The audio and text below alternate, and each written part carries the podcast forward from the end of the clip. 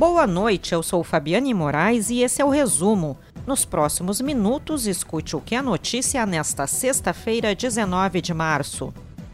O Brasil receberá neste domingo o primeiro lote de vacinas contra a Covid-19 provenientes do consórcio COVAX Facility, formado por 150 países. Serão mais de um milhão de doses que chegarão às 6 horas da tarde em São Paulo. A informação foi confirmada pela representante da Organização Mundial da Saúde e da Organização Pan-Americana da Saúde no Brasil, Socorro Galiano.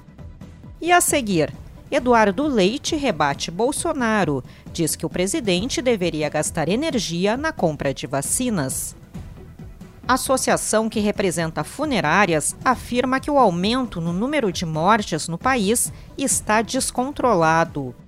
Butantan faz terceira entrega em uma semana da vacina Coronavac ao Ministério da Saúde. Após o governo federal ingressar no Supremo contra decretos de estados que restringiram atividades por conta da disseminação da Covid-19, Eduardo Leite rebateu o presidente Jair Bolsonaro.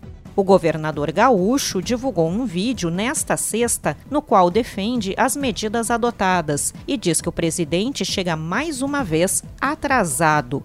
Acrescentou que Bolsonaro poderia estar colocando sua energia em ajudar a conseguir vacinas para a população. O aumento no número de mortes em decorrência da pandemia de Covid-19 está descontrolado a afirmação é do presidente da Associação de Empresas e diretores do setor funerário.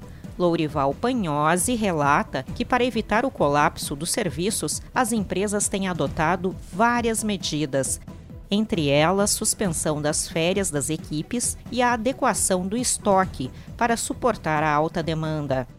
Ele alerta ainda para o risco de faltar matéria-prima para as urnas funerárias, o principal problema ocorre nos locais onde as fábricas não são consideradas atividades essenciais e têm que reduzir os trabalhos. O Instituto Butantan fez hoje a terceira entrega em uma semana da vacina Coronavac. O lote enviado ao Ministério da Saúde será usado no Programa Nacional de Imunizações e tem mais de 2 milhões de doses. A medicação é desenvolvida em parceria com o laboratório chinês Sinovac. Já o governo federal assinou dois contratos para a compra de 138 milhões de doses da vacina contra a Covid-19. 100 milhões de doses serão fornecidas pela Pfizer BioNTech e outros 38 milhões pela Janssen, do grupo Johnson Johnson. A expectativa é que os imunizantes sejam entregues até o final deste ano. Os serviços dos aplicativos WhatsApp e Instagram voltaram a funcionar por volta das 3 horas da tarde de hoje, após apresentarem instabilidade. Por volta das duas, usuários das redes sociais relataram falhas para acessar as plataformas. As versões para desktop de ambas as redes também ficaram indisponíveis. Por meio do Twitter, as empresas confirmaram o problema.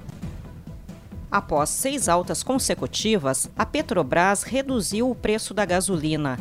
A economia será de 14 centavos de real e passará a valer neste sábado. O valor do diesel não sofre alteração. Neste sábado, o tempo muda no Rio Grande do Sul. O dia começa com sol e haverá sensação de abafamento. Ao longo da tarde, áreas de instabilidade podem provocar pancadas de chuva com trovoadas isoladas.